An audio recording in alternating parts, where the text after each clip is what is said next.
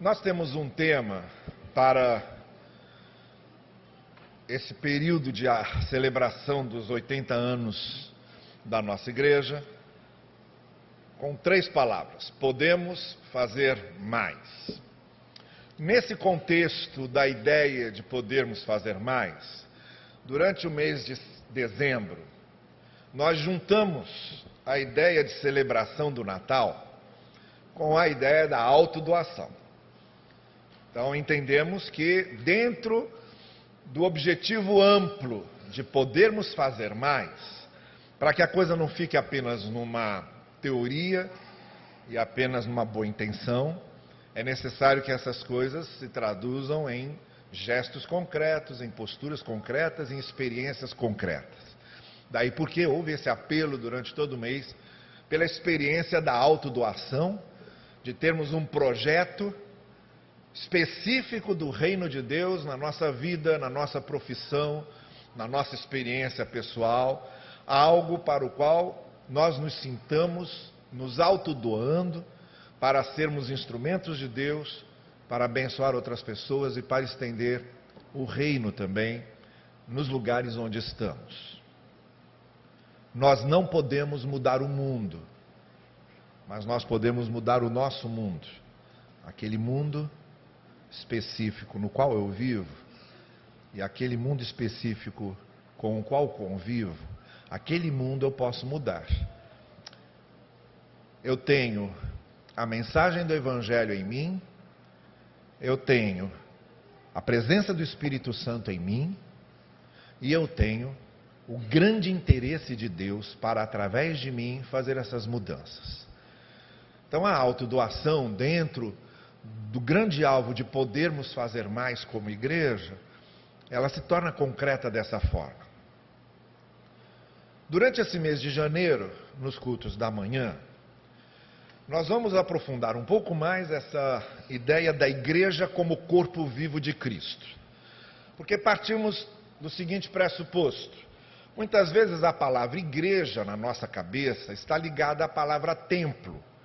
Tanto que quando nós dizemos eu vou à igreja, nós estamos, na verdade, dizendo eu vou ao templo. Mas como as duas palavras se uniram tanto, ao longo desses séculos em que o cristianismo acabou se transformando uma coisa tão institucionalizada, tão institucionalizada, que o Novo Testamento era igreja, que não era templo. No Novo Testamento a igreja se reunia nas casas, no Novo Testamento a igreja se reunia nas praças, no Novo Testamento a igreja se reunia onde dava. O único templo que eles conheciam era o Templo de Jerusalém, mas que não era do cristianismo, era do judaísmo. Então, quando alguém falava em ir à igreja, estava falando em estar em comunhão com as pessoas onde quer que elas estivessem. Os primeiros cristãos passaram algumas vezes a se reunir até nos cemitérios, nas catacumbas. Durante a perseguição romana, era o único lugar onde eles, se escondendo, podiam com certa liberdade celebrar a ceia, cantar seus cânticos, era nesses lugares mais remotos dos cemitérios. E eram igrejas. A ideia de templo, de igreja como templo, veio depois com a institucionalização da fé cristã a partir de Constantino, que torna o cristianismo no ano 313 na religião oficial do império, e o mesmo Império Romano financiando a construção dessas basílicas todas que a gente conhece na Europa, pagando os bispos para que trabalhassem, o próprio Império Romano pagando os bispos para que trabalhassem. Então, a coisa ficou não só institucionalizada, mas institucionalmente ligada ao Estado, ao Estado romano. Mas igreja, necessariamente, não tem nada a ver com o templo. O templo é este lugar específico em que estamos. Mas quando falamos em igreja, nós não estamos falando do templo. Eu já disse várias vezes que se por acaso nós resolvêssemos sair daqui, ir para outro lugar e vender esse templo aqui para uma rede de mercados, isso aqui se transformaria num mercado. Teria as estantes, as pessoas viriam aqui comprar, o prédio seria o mesmo, reformado, e seria um mercado. Mas nós continuaríamos sendo igreja. Porque a igreja somos nós onde quer que nós estivéssemos. Se baixasse uma lei aí proibindo templos, nós não precisamos de templos para nos reunirmos, porque nós somos igreja e, como igreja, nos reunimos em qualquer lugar e continuamos sendo igreja. O templo facilita em muito nossas reuniões. Mas se houvesse uma perseguição e os templos fossem fechados, e os pastores mortos, Deus nos livre, a igreja continuaria existindo. Porque a igreja não são os templos e nem são os pastores. A igreja é a comunidade como um todo. Então a igreja somos nós. Nós é que somos esse corpo vivo. Quando o apóstolo Paulo, que é a melhor ilustração que Paulo usa para a igreja, chama a igreja de corpo, ele está querendo dizer que nós temos uma unidade básica e temos uma diversidade incontestável. Assim como o corpo humano. O corpo humano tem uma unidade básica. Esses meus dedos fazem parte do meu corpo. E as minhas pernas fazem parte do meu corpo. É um corpo. Mas esses meus dedos têm as funções deles que não são iguais às funções das pernas. E as minhas pernas têm o lugar que elas ocupam que não são iguais ao que os ombros ocupam. Então, Paulo está querendo falar disso. O corpo tem uma unidade básica, que é a unidade que nos faz igreja, como também tem suas funções múltiplas, sua diversidade impressionante. Tanto em termos de funções, de talentos, de dons, de ideias, de experiências diferentes, quanto em termos de forma. Igrejas têm as mais diversas formas diferentes. E não é exatamente uma, uma, unidade de forma. Não existe uma unidade de forma. No Novo Testamento, nós não tínhamos uma unidade de forma, nós tínhamos uma unidade de espírito. No Novo Testamento, as igrejas se organizavam de acordo com a cultura do lugar. Por exemplo, na igreja de Corinto as mulheres eram proibidas de falar. E Paulo escrevendo para a igreja de Corinto, ele diz: Olha, é bom que as mulheres não falem. E ele chega a dizer: Olha, seria indecente as mulheres falarem. Por quê? Porque a igreja de Corinto estava num lugar onde as sacerdotisas pagãs que eram sacerdotisas durante o dia e normalmente eram prostitutas à noite, eram as líderes das religiões conhecidas em Corinto. Então o que Paulo estava dizendo era o seguinte: se as mulheres da igreja de Corinto assumissem lideranças e falassem, talvez isso prejudicasse a verem as diferenças que aquela igreja estava oferecendo. Então, em Corinto, a orientação era que as mulheres participassem o mínimo possível e, de preferência, falassem o mínimo possível, para não haver essas semelhanças. Em Roma, que era um outro lugar, era a capital do império, era um outro estilo de vida, era uma outra cultura, não havia esse problema. Então, na igreja de Roma, você tinha inclusive uma diaconisa chamada Febe. E na lista de Paulo, no capítulo 16, Paulo faz uma série de menções a mulheres importantes no seu ministério. Então, a igreja de Corinto não tinha a mesma forma da igreja de Roma. A igreja de Roma não tinha a mesma forma da igreja de Filipos. E a igreja de Filipos não tinha a mesma forma da igreja de Colossos. De acordo com o ambiente cultural em que estavam, haviam essa diversidade e, entretanto, era o mesmo corpo.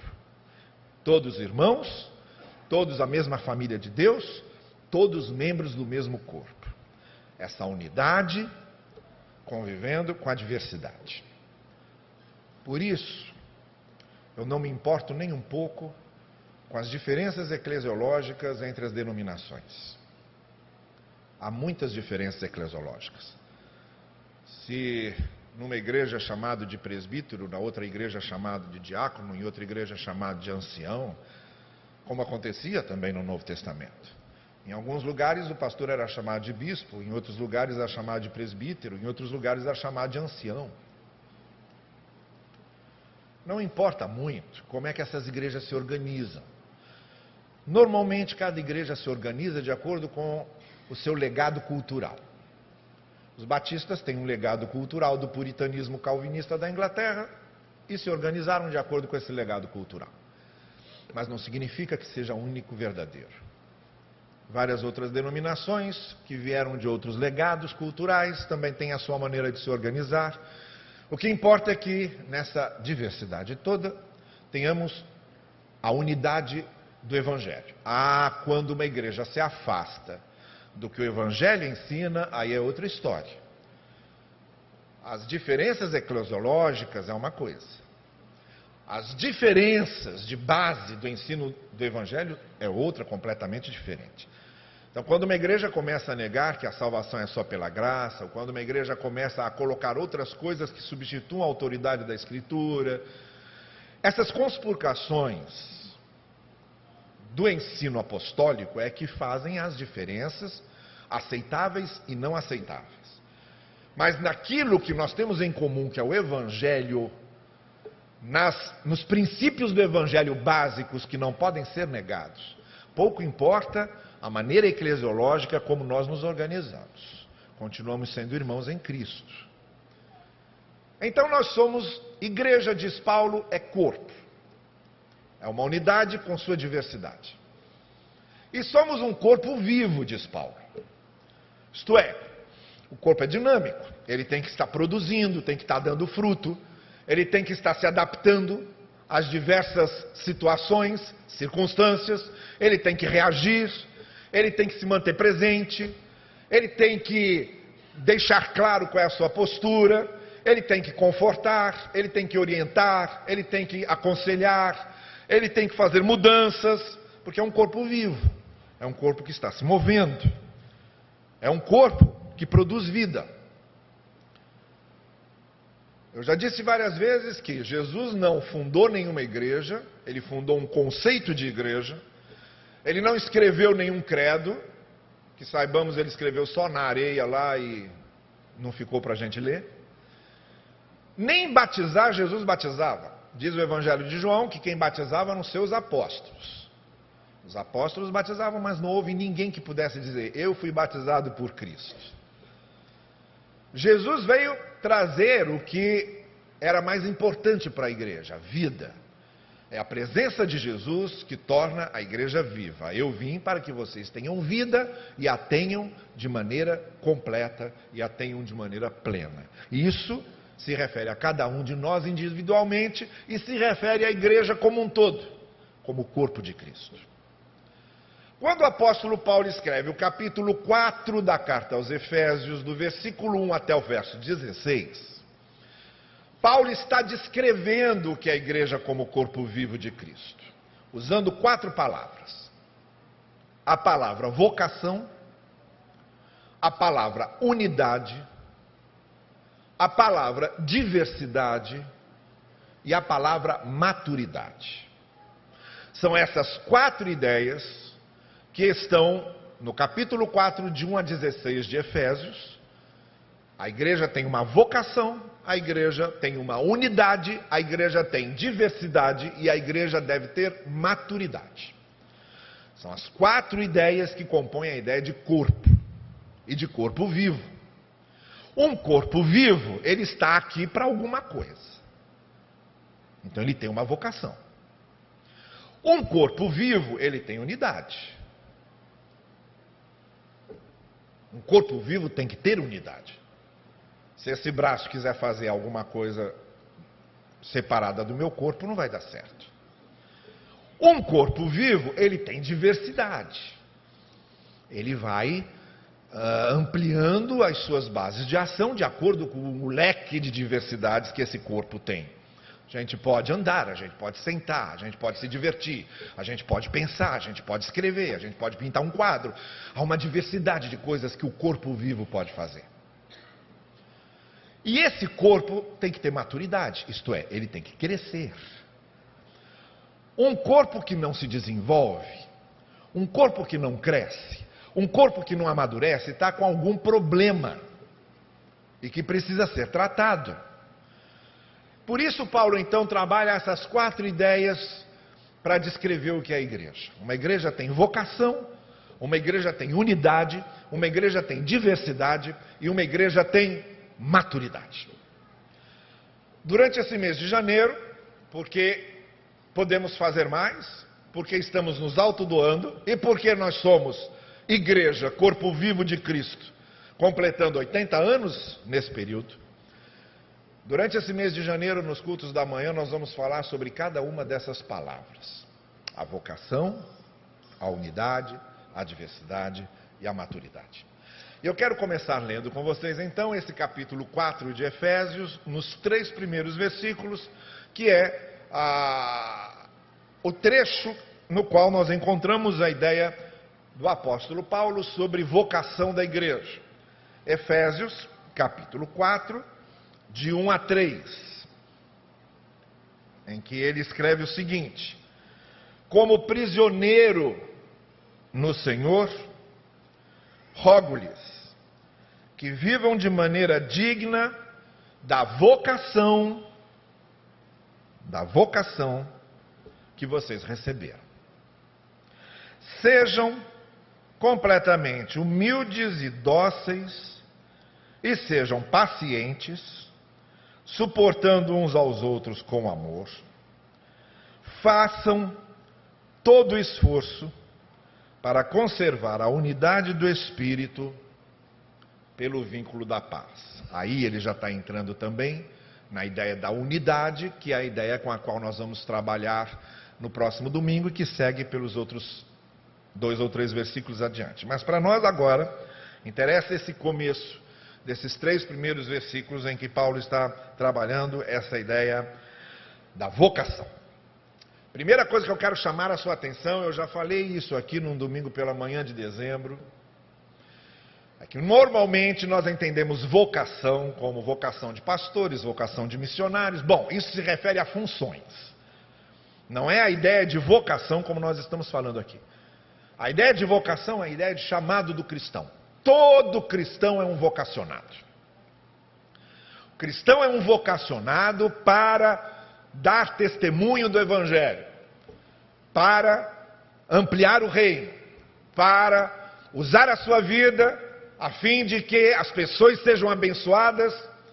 Bem, essa é a vocação do cristão. Quando nós nos tornamos cristãos, e por isso o apóstolo Paulo diz: a vocação que vocês receberam, ele não está escrevendo uma carta a um pastor, como é, por exemplo, a carta de Tito ou as cartas de Timóteo. Aquelas são cartas para pastores. Ele está escrevendo para a igreja toda. Então ele está dizendo: vocês todos que têm uma vocação que vocês receberam. A igreja de Éfeso toda tem uma vocação que receberam. Essa vocação que vocês receberam, ela se divide em várias funções. Há alguns que têm essa vocação cristã, que têm a função de pastorearem ou a função de serem missionários. Mas há outros que essa mesma vocação cristã eles devem exercê-la na profissão e na função que têm, para testemunhar, para abençoarem os outros.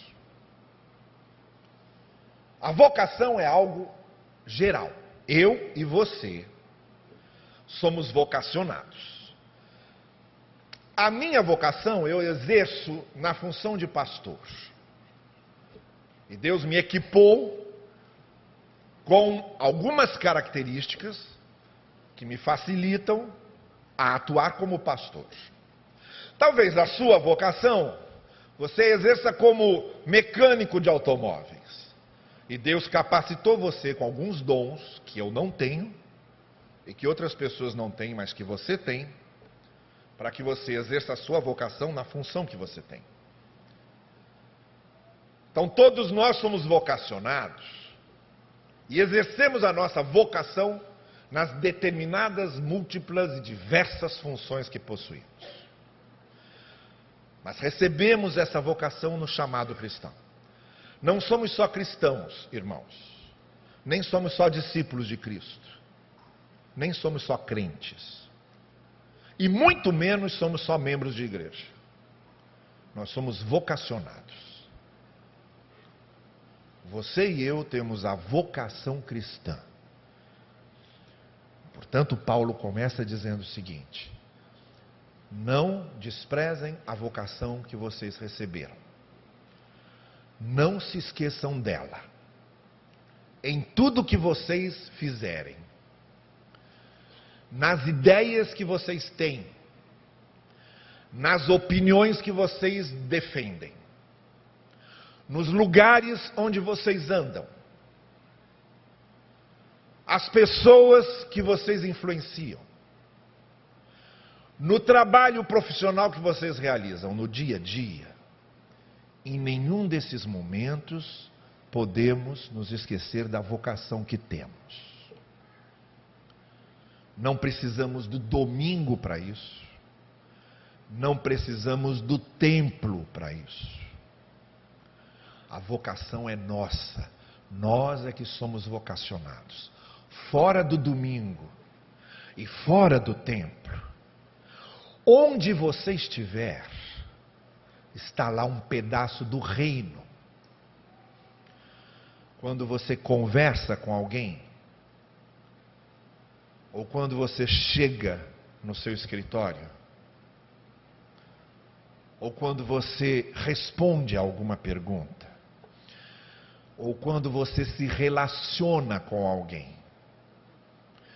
Isso tudo tem que estar encharcado da vocação.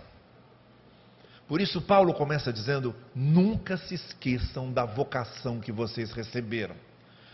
Vocês são cristãos e têm uma vocação que é a vocação cristã. E sempre que eu separo na minha cabeça, dizendo, ah, hoje não é domingo, hoje eu não estou na igreja, eu posso fazer o que me der na telha, é como se eu estivesse abrindo a mão de algo que é fundamental para a compreensão de quem eu sou, que é a minha vocação cristã. Eu não sou só Carlos Novaes. Eu sou um cristão, um seguidor de Cristo. E eu não tenho só a vocação de pregador, de pastor. Eu tenho uma vocação cristã que está por trás disso e que tem que gerenciar todas essas funções. Então, Paulo começa falando que todos nós temos a vocação cristã, se somos igreja, se somos corpo, e se somos corpo vivo, é porque temos essa vocação.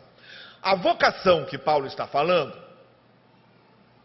ela tem algumas coisas que não podemos desprezar e que servem para que nós a pratiquemos.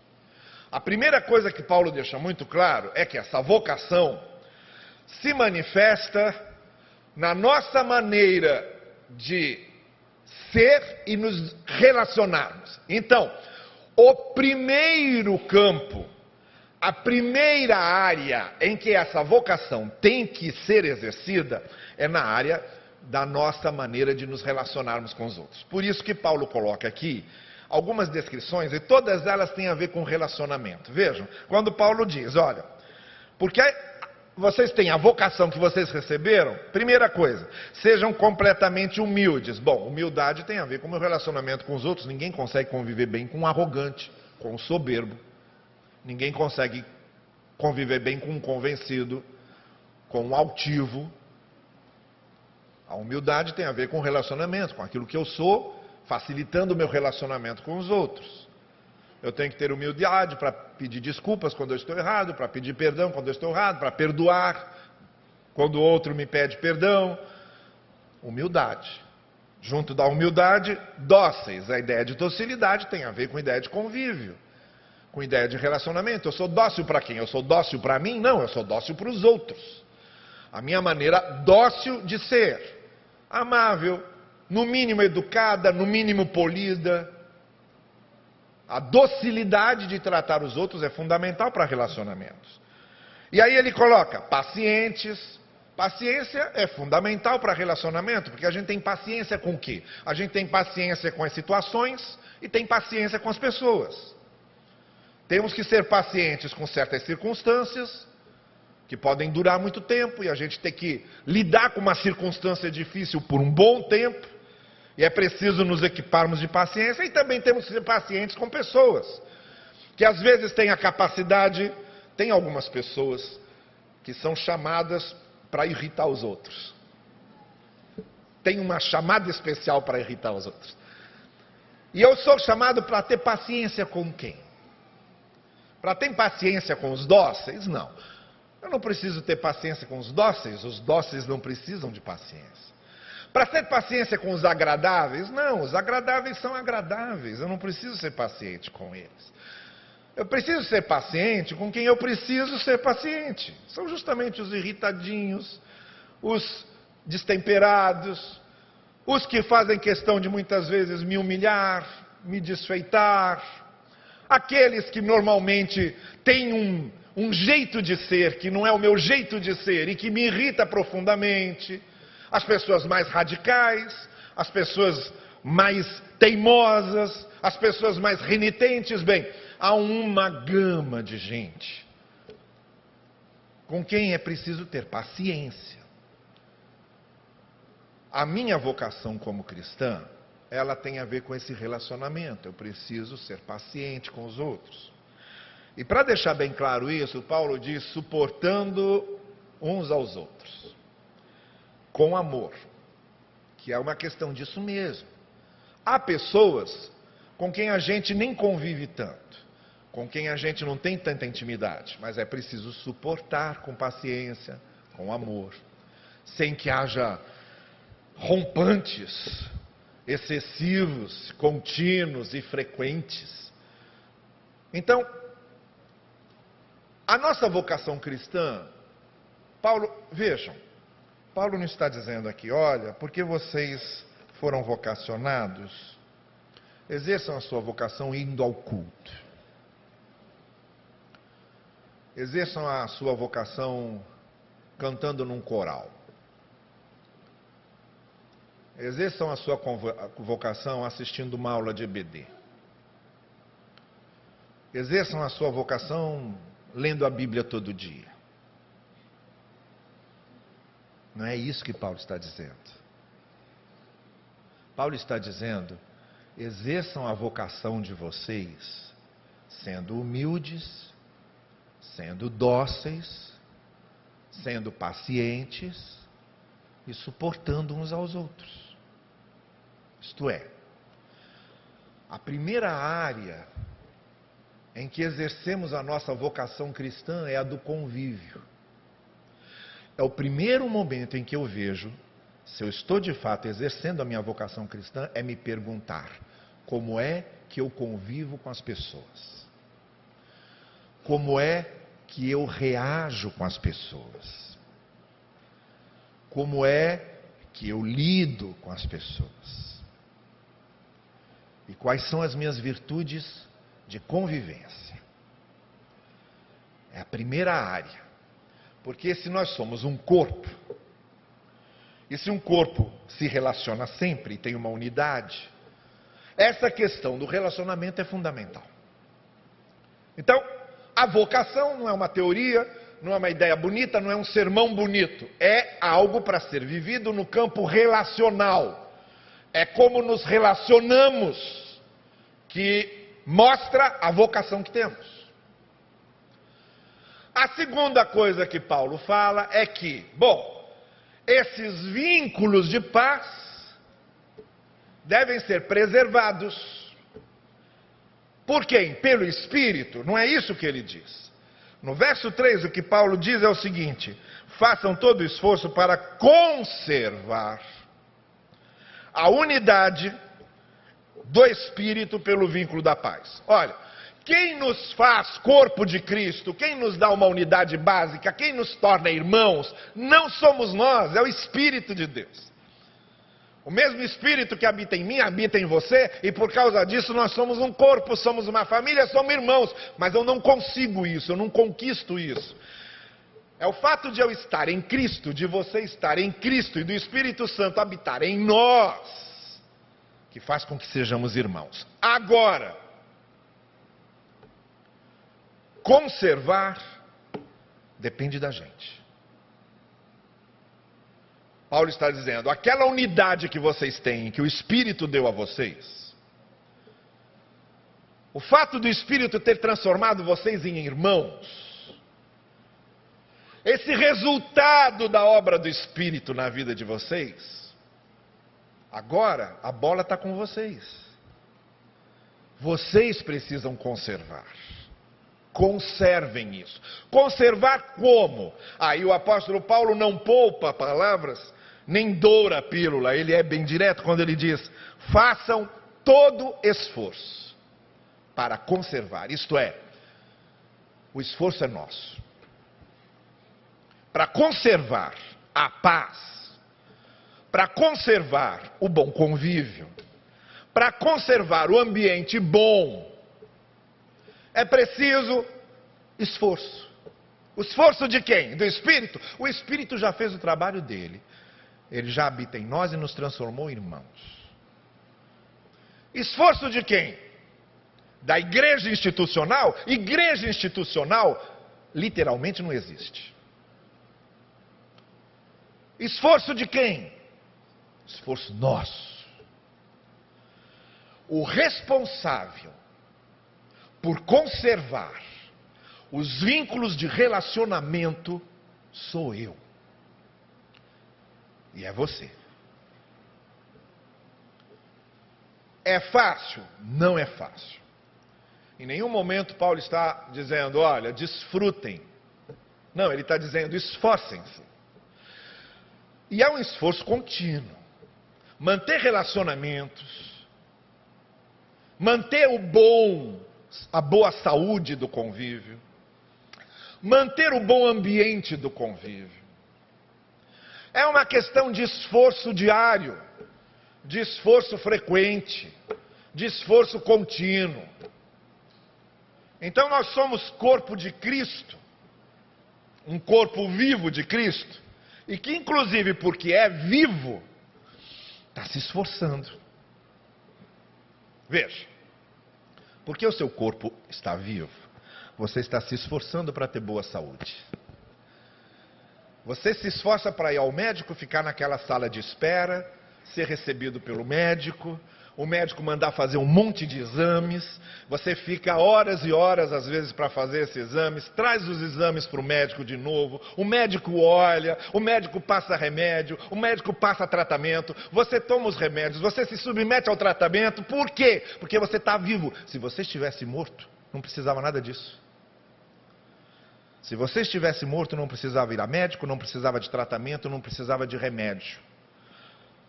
Você só vai a médico, só faz tratamento e só usa remédio porque você está vivo.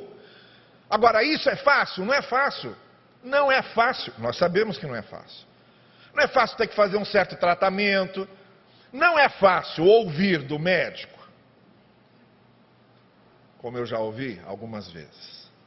O senhor precisa emagrecer o senhor precisa fazer dieta. E eu tenho um cardiologista, tomara que ele não assista esse culto pela internet, eu tenho um cardiologista que tem um prazer especial de tacar terror em mim né? e de me apavorar. E ele é muito duro, ele é muito exigente. Se você quiser conhecer é, o que é viver sob terror de um médico, eu te dou o endereço dele e você procurará procurar. Então é difícil você ouvir seu médico dizer: o senhor tem que mudar de vida. É difícil você ouvir do seu médico, seu médico dizer: não vai aguentar muito tempo se não mudar. É fácil? Não é fácil. É fácil fazer dieta? Não é fácil fazer dieta. É fácil fazer exercício físico? Não é fácil fazer exercício físico. Mas se eu quiser continuar vivo, é o mínimo que eu preciso fazer. Eu preciso me esforçar. Eu preciso me esforçar para continuar vivo. A mesma coisa acontece nos nossos relacionamentos. Se a gente sabe que é preciso se esforçar para uma série de coisas, você precisa se esforçar para passar num vestibular. Sem esforço você não passa.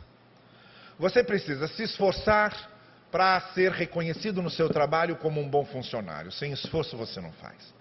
Você precisa se esforçar para se, se destacar dos outros. Sem esforço você não consegue se destacar dos outros. Você precisa fazer esforço para fazer o seu melhor. Sem esforço você não faz o seu melhor. A mesma coisa acontece nos nossos relacionamentos. Porque se tudo na vida que a gente quer alcançar, a gente sabe que é preciso nos esforçarmos, e por os relacionamentos a gente acha que tem que cair do céu. Não. Os relacionamentos melhoram à medida em que eu melhoro o meu esforço para melhorar os meus relacionamentos. E o que eu tenho para dizer hoje é isso. A igreja somos nós. E essa vocação que temos começa com a gente nos nossos relacionamentos. Essa vocação que recebemos, o primeiro campo e o campo mais imediato em que ela se transfigura como algo real e concreto, é a área dos relacionamentos. São as nossas virtudes de relacionamento são as nossas qualidades de seres relacionáveis. Esse é o fator fundamental para que nós nos apresentemos, em primeiro lugar, como corpo vocacionado de Cristo. Como é que a gente se relaciona com os outros. Eu quero encerrar só fazendo menção a uma frase que não pode passar despercebida nesse texto e que serve como uma conclusão para a gente. Que é a primeira frase que Paulo usa aí. Ele não se apresenta como eu, o apóstolo do Senhor. Ele se apresenta como eu, o prisioneiro do Senhor. Paulo estava preso. Imaginem Paulo preso aqui no presídio de Benfica ou presídio de Bangu 1, 2 e 3. Paulo preso numa dessas delegacias quaisquer. E imaginem que Paulo diz: Olha, eu não preciso estar com vocês para exercer a minha vocação. Eu não preciso estar no templo para exercer a minha vocação. Sabem onde eu estou exercendo a minha vocação? Aqui na prisão. Eu vim parar aqui porque é proibido pregar o Evangelho, eu prego o Evangelho, então me prenderam. E eu estou aqui exercendo a minha vocação. Com esses guardas, com esses soldados e com esses outros prisioneiros que estão aqui perto de mim, eu sou instrumento de Deus para abençoar essa gente. A vocação é uma coisa tão minha, tão do meu ser, tão da minha identidade, que eu estou numa prisão, sem nenhum irmão perto de mim, sem nenhum pastor perto de mim, sem nenhum colega de ministério perto de mim, e estou exercendo a minha vocação cristã aqui. Porque eu a tenho. E onde quer que eu esteja, eu estou exercendo a minha vocação. De certa forma, irmãos e irmãs, somos prisioneiros como o apóstolo Paulo. Eu e você somos prisioneiros. Porque a partir do momento em que conhecemos o Evangelho, a partir do momento em que Cristo se tornou o nosso Senhor, e a partir do momento em que os princípios do Evangelho norteiam a minha vida, eu sou prisioneiro da graça, eu sou prisioneiro do Senhor, eu sou prisioneiro do Evangelho, no sentido de que tudo que eu faço e tudo que eu vivo tem que transparecer essa luz da vocação que eu recebi no Evangelho do Senhor. Que isso aconteça conosco e que exerçamos a nossa vocação. Nós somos corpo de Cristo. Somos corpo vivo de Cristo. Temos uma vocação que o Senhor nos deu. Essa vocação cristã começa aqui, na maneira como nos relacionamos, nas nossas virtudes relacionais. No jeito como tratamos os outros, na maneira como convivemos. É aqui que a vocação se transforma em algo concreto e verdadeiro. Que nós, como corpo de Cristo, comecemos no ponto certo e comecemos onde o Senhor quer que comecemos, sendo bênçãos uns para os outros nos nossos relacionamentos. Que o Senhor assim nos abençoe. Amém.